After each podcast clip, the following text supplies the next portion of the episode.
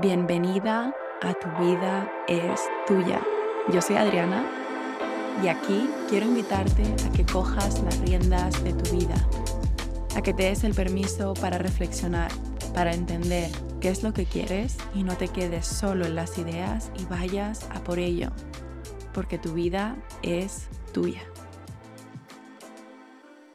Lo primero quiero darte las gracias por estar aquí un día más y sobre todo por el sostén que me has ofrecido tras el último episodio, que había dudado mucho si sacarlo a la luz o borrarlo, porque para mí era como un gran miedo también, ¿no? A mostrarme vulnerable con esa creencia de si no soy perfecta, no lo hago todo bien, no estoy siempre como súper a tope de energía, pues mejor no estar rodeada de gente. Esa es una tendencia que tengo y que estoy intentando cada vez cambiar más, de que cuando estoy mal, pues encima me aíslo, ¿no? Entonces para mí eso también ha sido un punto de, de inflexión, de liberarme a mí, liberarte a ti también, de compartir no solo los buenos momentos, también compartir esos momentos más retadores y de los que podemos aprender tantísimo.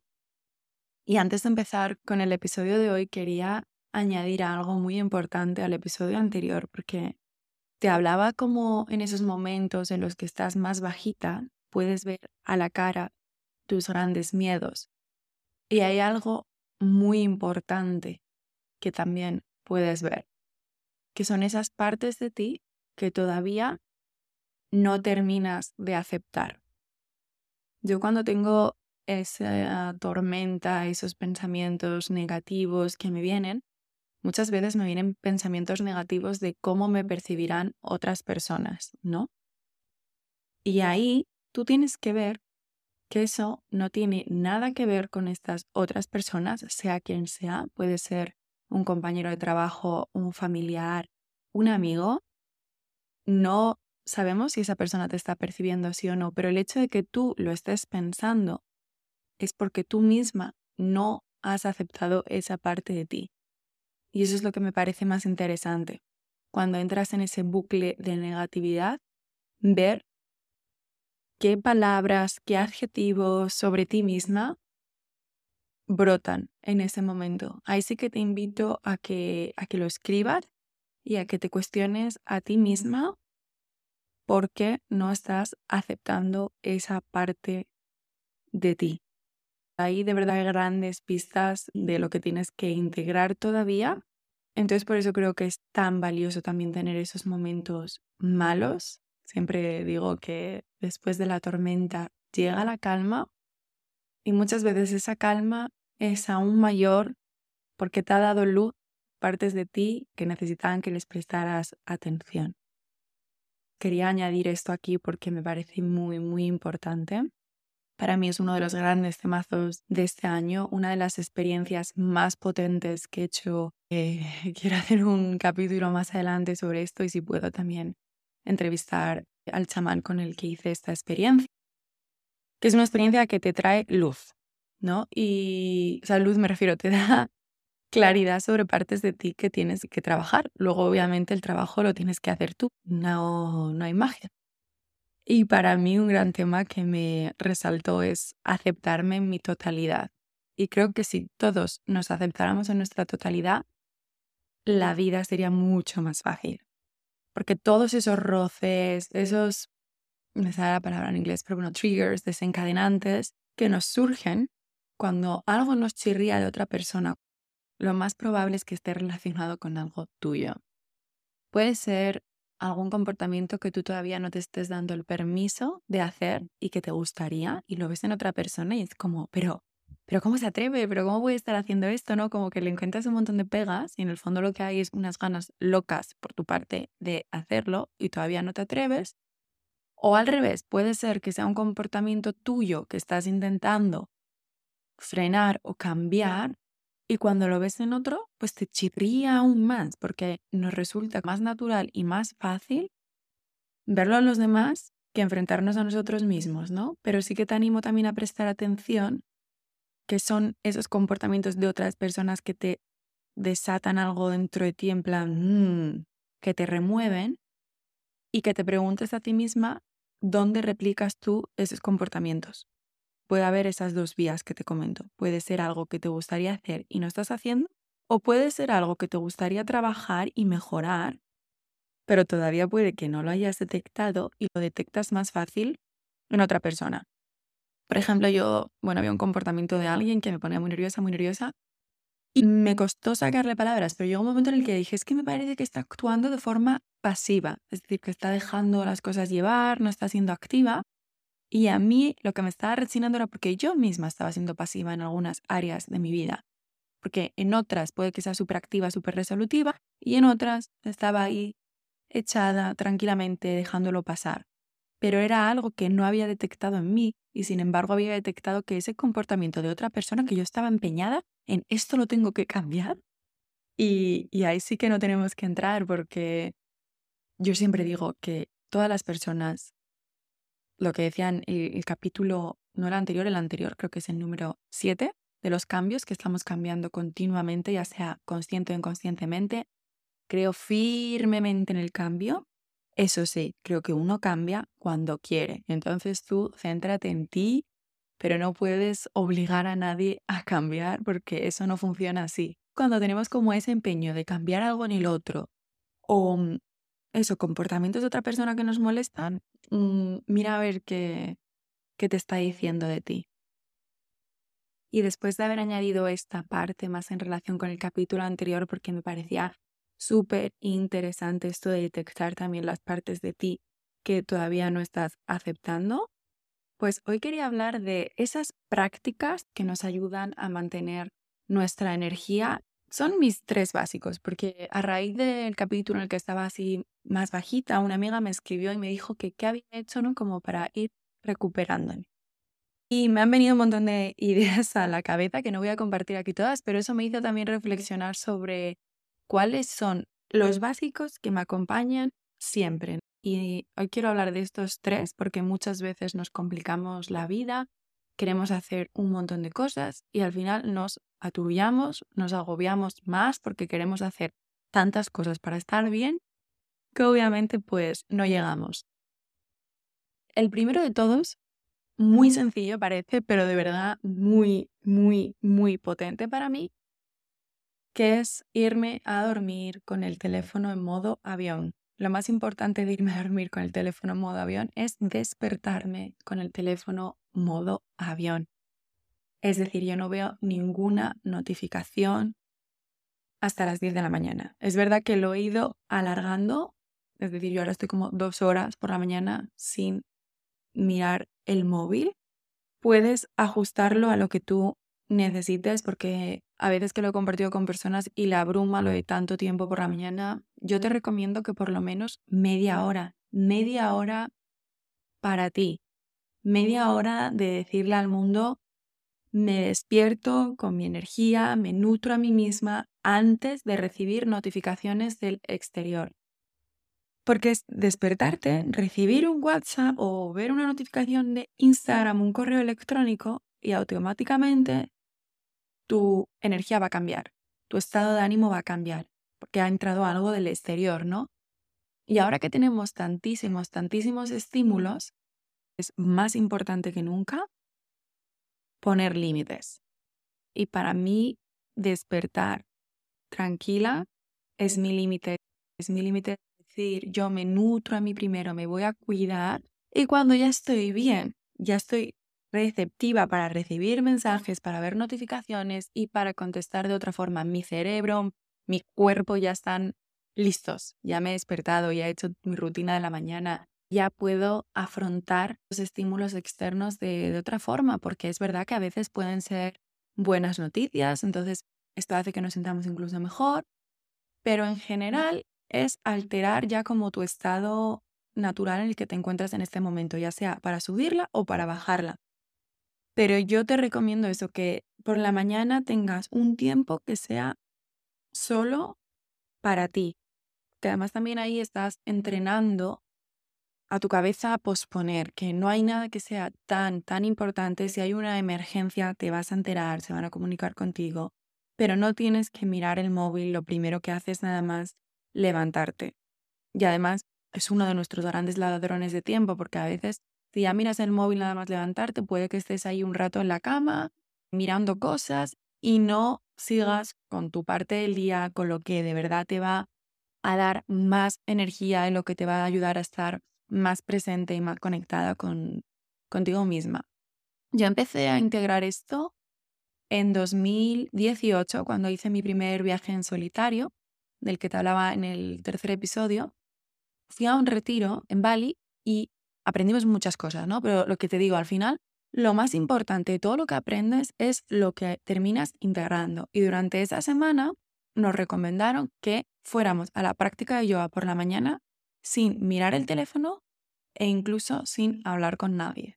Entonces llegábamos a la práctica en silencio, practicábamos juntas y después al terminar pues ya compartíamos, desayunábamos y, y hablábamos y todo con normalidad. Y después de hacerlo allí, nada, una semana y ver lo bien que me sentaba, dije, bueno, esto me lo llevo conmigo allá donde voy. Y entonces tú lo vas integrando y eso al principio pues era menos tiempo. Ahora lo he alargado hasta dos horas y a veces incluso más. En verano hasta el mediodía intentaba no tener notificaciones. Obviamente pues lo comunicaba a las personas que sé que me suelen escribir todas las mañanas y decirle, oye, estoy bien, pero que sepas que hasta el mediodía pues no voy a mirar el teléfono para que se despreocuparan, ¿no? Y ya es algo que para mí es como lavarme los dientes. O sea, está muy, muy integrado. Es algo que eh, me parece una locura cuando, a ver, sí que hay veces, ¿no? Como a las 10 menos cuarto que digo, bueno, quiero subir esto a Instagram o tal, pero lo hago como una excepción.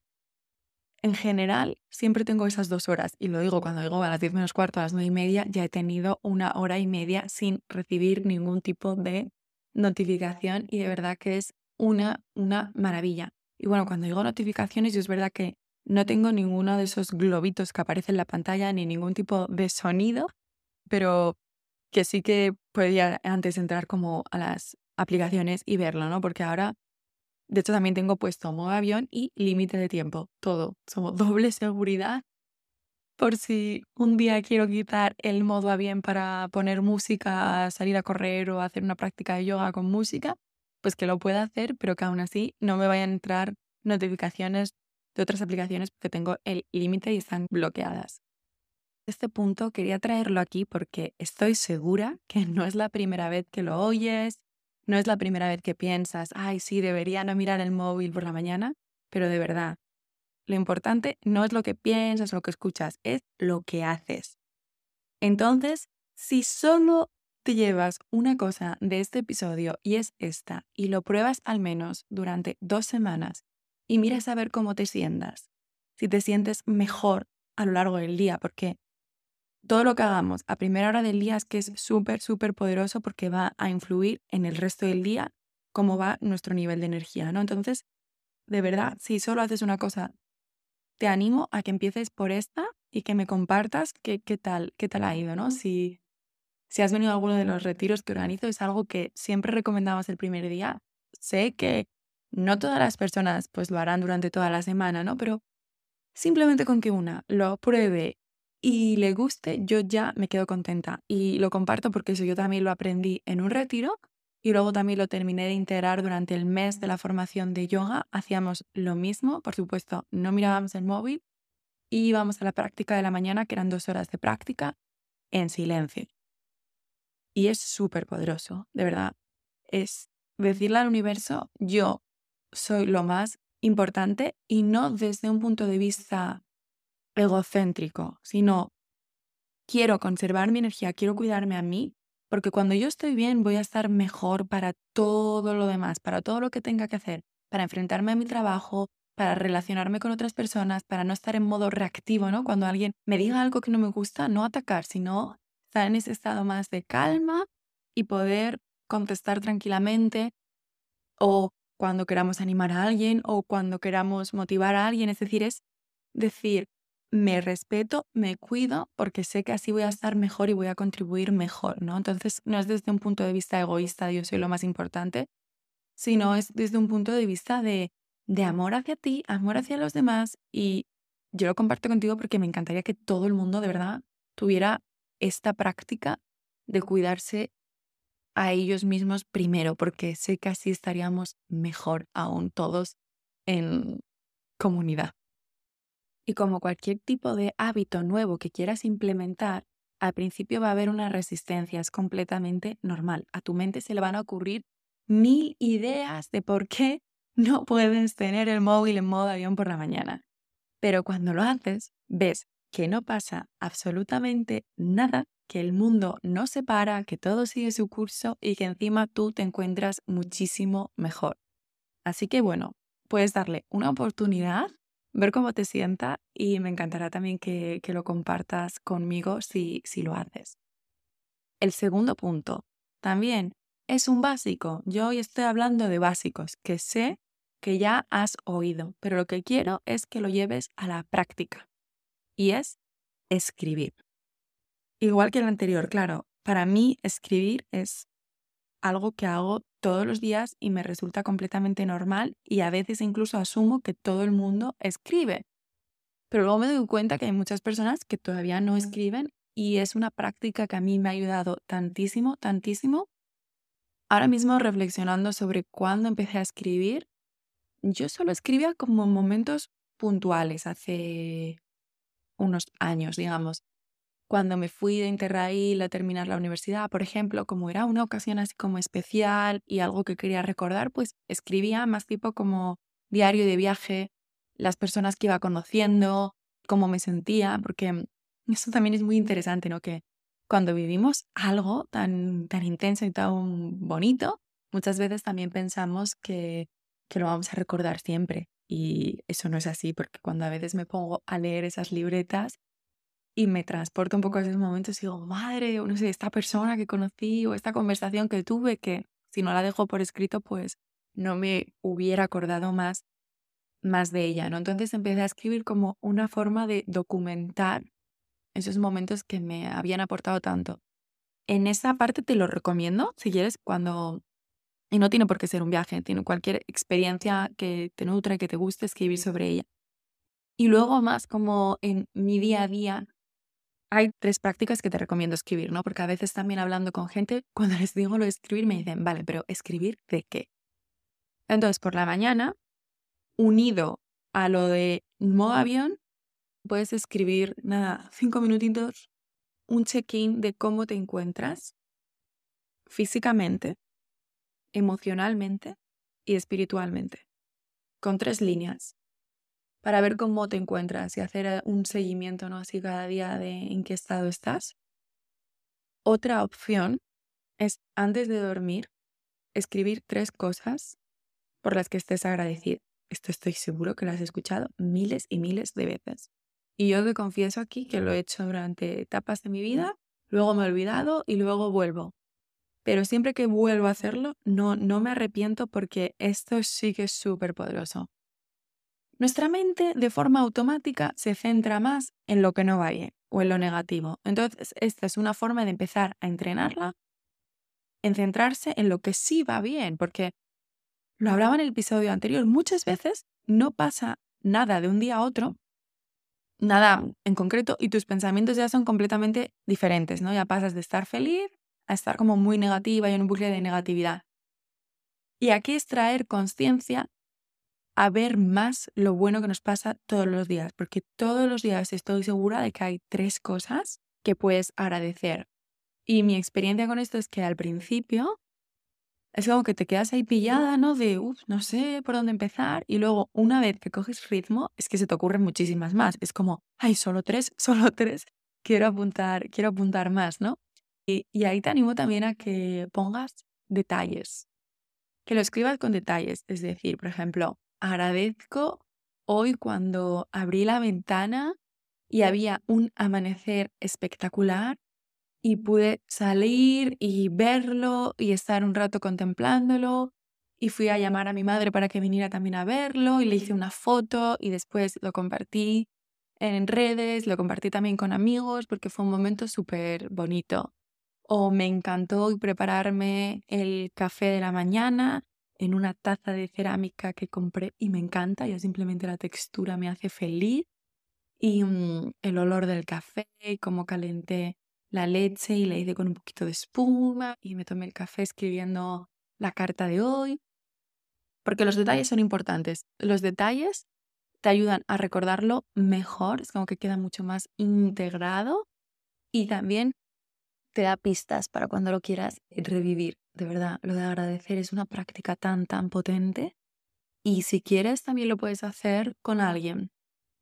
Yo hubo un tiempo que lo hacía, bueno, cuando tenía pareja, que lo hacíamos juntos antes de dormir y también es guay, ¿no? Como tener ese momento de compartir y también es un momento de intimidad porque te va a sorprender quizás como qué es lo que agradece la otra persona y, bueno, lo que, lo que agradeces tú. Entonces tienes esas dos opciones de escribirlo o escribirlo y luego además compartirlo si quieres con alguien. Y he dicho pareja, pero bueno, puede ser con quien tú quieras. Esto sí, creo que está guay hacerlo antes de dormir, porque es como que haces un, un análisis de cómo ha ido el día.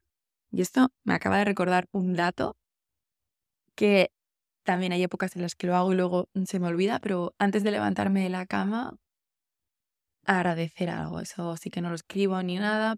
Espero que te venga a la cabeza, pero intentar como controlar un poco nuestros pensamientos de redirigirlos hacia allí, hacia el agradecimiento. Y de verdad, insisto, es que me vas a decir, Adriana, esto lo he oído miles de veces. Fenomenal, no me importa cuántas veces lo hayas oído. Lo que me importa es si lo has probado o no. Y si lo has probado como yo, puede que ahora mismo no lo estés haciendo. Yo te reconozco que el modo avión es como está siempre presente, escribir está siempre presente, pero de diferentes maneras, ¿no? Que te estoy compartiendo hoy estas tres ideas para que tú cojas la que más te apetezca.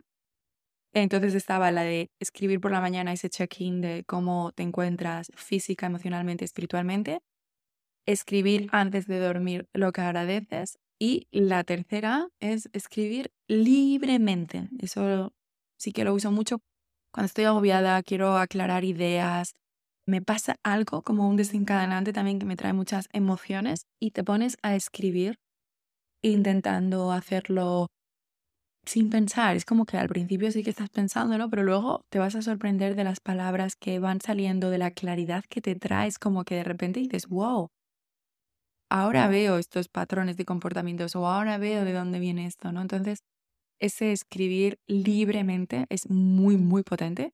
Yo en las sesiones que hago, obviamente en las sesiones pues conversamos, usamos mucho las preguntas, ejercicios de meditación también, pero después mucho de los ejercicios de refuerzo son de escribir, de reflexionar sobre ciertas preguntas que les hago en concreto y ahí, de verdad, vas a sorprenderte mucho de lo que, de lo que sale.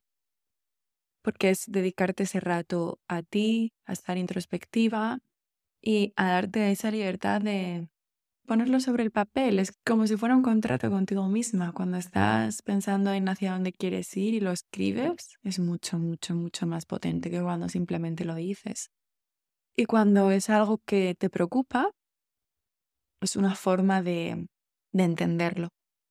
Yo he tenido momentos el año pasado de dejar por escrito momentos y decir, madre, esto estaba delante de mí todo este tiempo y no lo había visto. Es una forma de ver. Para mí también es como un viaje a tu subconsciente. Es una forma de liberar eso que, que está ahí dentro y entenderlo mejor. Y como estamos hablando de básicos, sí te diría, sobre todo si no estás acostumbrada a escribir, que no hace falta que cojas estas tres prácticas y quieres hacerlas todas al mismo tiempo, simplemente me preguntaría por dónde te apetece a ti más escribir.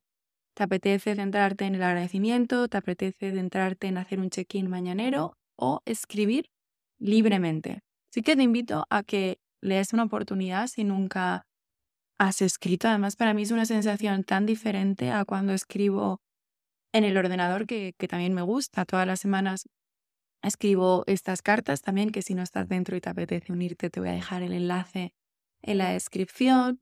Pero para mí siempre escribo en papel.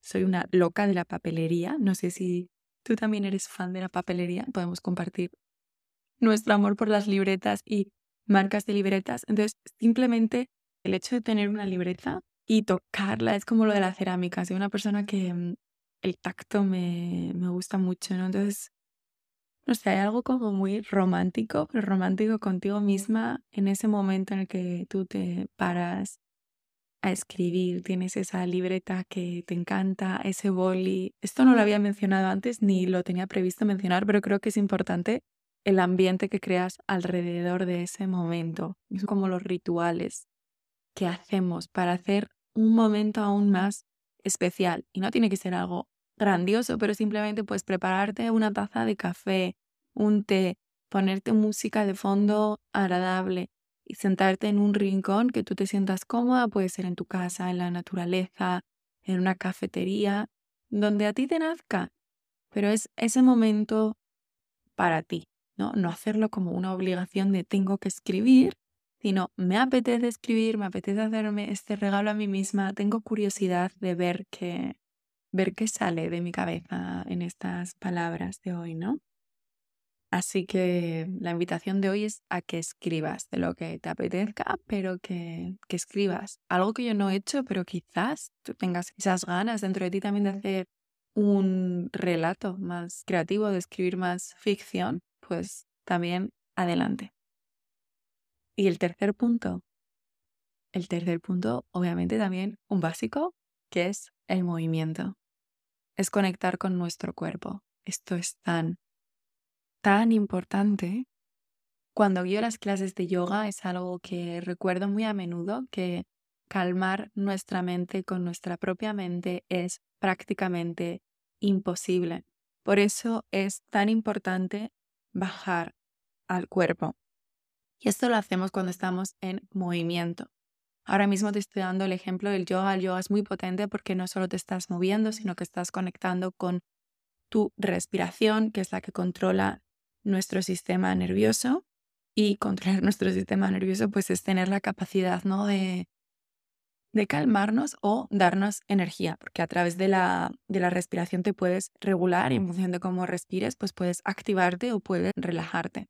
Pero al margen de, mm, del yoga, que ya sabes que para mí es un imprescindible en mi vida y que es algo que jamás, si me dices hace 10 años, que voy a estar tan fan del yoga, no me lo creería porque yo era una persona muy, muy nerviosa que me sentía incapaz de, mm, de hacer yoga. También, bueno, no conocía porque hay muchos estilos de yoga y hay estilos de yoga muy activos y no me quiero centrar solo en esto porque es un tema que me apasiona. Ya hablaré de yoga más en otro episodio porque quería hablar de movimiento en general. Entonces puede ser bailar, puede ser correr, puede ser hacer CrossFit, nadar, lo que te apetezca a ti en este momento, porque eso también es muy importante, encontrar eso que, que, nos apetece y también ser conscientes de que va a ir cambiando a lo largo de nuestra vida y está bien. Pero cualquier tipo de movimiento de nuestro cuerpo nos ayuda a mantener nuestra energía vital activa, que es de lo que hoy te quiero hablar, ¿no? De los básicos para mantener nuestro nivel de energía, que esto hace que afrontemos todos los días mejor y todo lo que tengamos por delante. Entonces aquí quiero destacar lo de encontrar ese movimiento que te apetezca hacer a ti y no verlo como un castigo, que yo cuando era más jovencita, adolescente, es como que veía el ejercicio más como un castigo, digamos, como, ay, tengo que hacer esto para, para estar sana, pero era como, y ahora lo veo como un regalo, como un momento para mí, para celebrar también todo lo que hace mi cuerpo por mí y para cuidarlo. Porque al final, aunque el cuerpo es como nuestra cáscara, digamos, es como nuestro envase para esta experiencia humana, pues obviamente hay que cuidarlo. Igual que decía lo de soy lo más importante cuando te despiertas dedicándote ese tiempo para ti, que no era de forma egocéntrica. Cuidar de tu cuerpo tampoco es algo superficial, es que es algo importante porque es nuestro instrumento para estar en esta vida. Entonces, eso hace que estemos mejor, que tengamos más vitalidad para disfrutar más de la vida, que al final es la única finalidad que tenemos, estar vivos y disfrutar de la vida todo lo que podamos. Entonces, eso, pues buscar el movimiento que a ti más te apetezca y darte esa libertad de saber que va a ir cambiando. Yo misma este año, los primeros seis meses del año, he hecho muchísimo menos yoga que en otros momentos, porque este año me he centrado en ganar fuerza y me estoy centrando porque es algo que llevaba años diciendo que quería ganar fuerza y estaba esperando que pasara por arte de magia y obviamente por arte de magia no pasa. Entonces me he apuntado al gimnasio y es entrenamiento funcional, más tipo, no es CrossFit, pero bueno, parecido, es decir, entrenamiento con, con pesas y correr. Y eso ha hecho que dejara un poquito más de lado el yoga. Y hubo momentos en los que me sentía hasta mal, de madre mía, soy una profesora de yoga terrible porque estoy practicando mucho menos. Y aquí también quiero quitarte ese peso de encima, de saber que vamos a ir cambiando y que en cada momento de tu vida pues vas a priorizar una cosa antes de la otra. Y todo, todo está bien y al final también es encontrar ese equilibrio que te funcione a ti en ese momento. Con los estilos de yoga yo lo veo también muy claro, lo que te decía de que al principio yo era una persona muy nerviosa y empecé practicando vinyasa y un vinyasa muy power. Si no estás metido en el mundo del yoga, pues vinyasa es un yoga muy dinámico, que cada clase es diferente. Digamos que es como, a ver, yo lo veo un poco como un baile en el que sí es la respiración, ¿no? Pero que cada clase es diferente. Y yo empecé con clases como súper, súper activas. Luego cuando ya descubrí el hatha, que es en el que estás más tiempo manteniendo las posturas, me gustó mucho también, pero entendí que si hubiera empezado por ahí, me hubiera desanimado porque no estaba lista como para hacer una clase en la que estás más tiempo parado. Ya no te dijo si hubiera ido a una clase de yin, que las clases de yin son en el suelo, trabajas más sobre la fascia, que es lo que recubre los músculos, y ahí sí que estás en cada postura durante minutos. Es como una meditación activa y, y ahora ahora lo adoro, ahora que conozco todos los estilos, digamos, no todos, pero muchos, pues voy viendo en función de lo que necesita mi cuerpo, qué práctica, qué práctica le doy, ¿no? Entonces, si te quedas con una cosa de esto de la parte del movimiento, es encontrar ese movimiento que a ti más te guste y luego tener también esa flexibilidad de ir adaptándolo según tus necesidades. Yo también, por ejemplo, hubo momentos en los que había mucha incertidumbre en mi vida, me sentía un poco abrumada y estuve practicando más Ashtanga Yoga, que es un estilo de yoga que a mí en general tampoco es que me fascine, pero hay momentos en mi vida que sí, que me gusta volver, porque ahí hay como orden. La secuencia es siempre la misma, sabes a lo que volver, sabes lo que te vas a esperar. Y luego al repetir, al repetir, repetir, pues también eh, mejoras mucho, mucho más. Y te estoy dando muchos ejemplos de yoga porque es algo que hago mucho, pero puede ser cualquier otro tipo de, de movimiento. Igual, obviamente, esto lo habrás oído tantas, tantas, tantas veces, pero lo que quiero es que no te quedes solo en lo oí y me olvidé. Lo que quiero es que lo lleves a la práctica y veas lo bien que se siente cuando incluyes el movimiento en todos tus días y lo incluyes como una celebración a estoy viva, tengo un cuerpo sano y todo lo que puede hacer por mí lo que comentaba al principio de este básico del movimiento, que lo más interesante es que bajando al cuerpo podemos influir cómo nos sentimos y darnos ese boost de energía si lo necesitamos o bajar revoluciones. Entonces en función de eso vas a escoger un movimiento u otro. Un ejemplo que te quiero dar ahora para que lo veas claramente cómo cambiando tu postura corporal puedes cambiar tu estado de ánimo. Eso pasa de forma automática cuando, cuando estamos tristes, inconscientemente te cierras. Lo verás, es como que tus hombros se acercan más el uno al otro, te encoges, te vas haciendo más pequeñita, muchas veces también cruzas los brazos. Estás triste y, y adoptas una postura corporal más de me encojo, me hago pequeñita. Pero igual que pasa esto de forma inconsciente cuando estás mal, tú conscientemente también puedes afectarlo. Es decir, si yo ahora mismo te digo, no, pon los hombros hacia atrás, lleva la cabeza erguida hacia arriba, ¿Cómo te sientes? ¿No cambia ya el estado de, de ánimo de estoy aquí, me estoy haciendo más grande, estoy más presente? O simplemente que te diga, da unas palmadas, como que ya te activas o levántate, da un par de saltos. Entonces ahí ves, en un ejemplo muy, muy pequeño, cómo cuando al cambiar nuestro estado corporal, cambias tu estado mental y tu predisposición. Entonces esto es lo más potente del movimiento, de incluir el movimiento en nuestra rutina. Luego también que no te agobies, que a veces pensamos como que el movimiento solo puede ser ir al gimnasio y un mínimo de una hora. No, no, no, no hace falta que empieces por tanto. Pueden ser 10 minutos. Puede ser poco tiempo, pero siempre es mejor algo que nada. Busca lo que se adapte a ti, ¿no? Porque nuestras circunstancias personales van cambiando y son diferentes, entonces es encontrar eso que puedas ajustarlo a tu rutina y que te haga la vida más agradable, no que te cause más estrés y un poco como lo que te hablaba de escribir, que al principio me, me costaba o te puede costar porque hay una resistencia, nunca lo has hecho, pero luego a medida que lo haces, quieres más. El cuerpo te dice, mm, dame más de esto, me sienta muy bien y tú misma vas a tener un abanico más grande de posibilidades cuando vas probando distintos tipos de movimientos de cuál quieres integrar en ese momento de tu vida. Así que espero que, que te sirva. Quería hacer este capítulo por lo que comentaba al principio, de que yo misma muchas veces me complico la vida. Quiero hacer tantas, tantas cosas que luego al final me termino agobiando. Entonces, hoy te lo quería reducir a tres puntos que a mí de verdad me han servido un montón. Estos no son los tres puntos que a mí me sirven para pasar de estar regulinchi a estar mejor, son los tres puntos que a mí me sirven para mantenerme. Es decir, son mis básicos de conservar mi energía. Y lo más importante, de verdad, que los pruebes. Estoy segura, segurísima de que ya los has escuchado antes, pero lo importante, como te decía, no es lo que escuchas, lo que oyes, lo que piensas, es lo que haces. Muchas veces subestimamos la importancia de lo que hacemos en nuestro día a día y ahí es donde estás construyendo tu vida a largo plazo. Es con tus acciones diarias. Así que, de verdad, te animo a que lo pruebes con curiosidad que observes si hay algún cambio en cómo, en cómo te sientes y que intentes mantenerlo cuanto más tiempo mejor.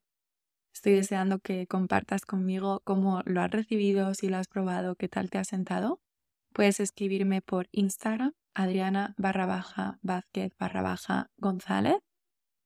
Y si quieres unirte a cualquiera de mis espacios, te voy a dejar también el enlace en la descripción, sobre todo si te quieres enterar la primera de lo que voy creando para acompañarte en tu crecimiento, te puedes unir a mis cartas, te escribo todas las semanas y si no, pues también me puedes ah, escribir cuando quieras por Instagram, ver todo lo que tengo por ahí y te deseo que implementes al menos uno, uno de estos hábitos y me digas qué tal vas. Un abrazo enorme.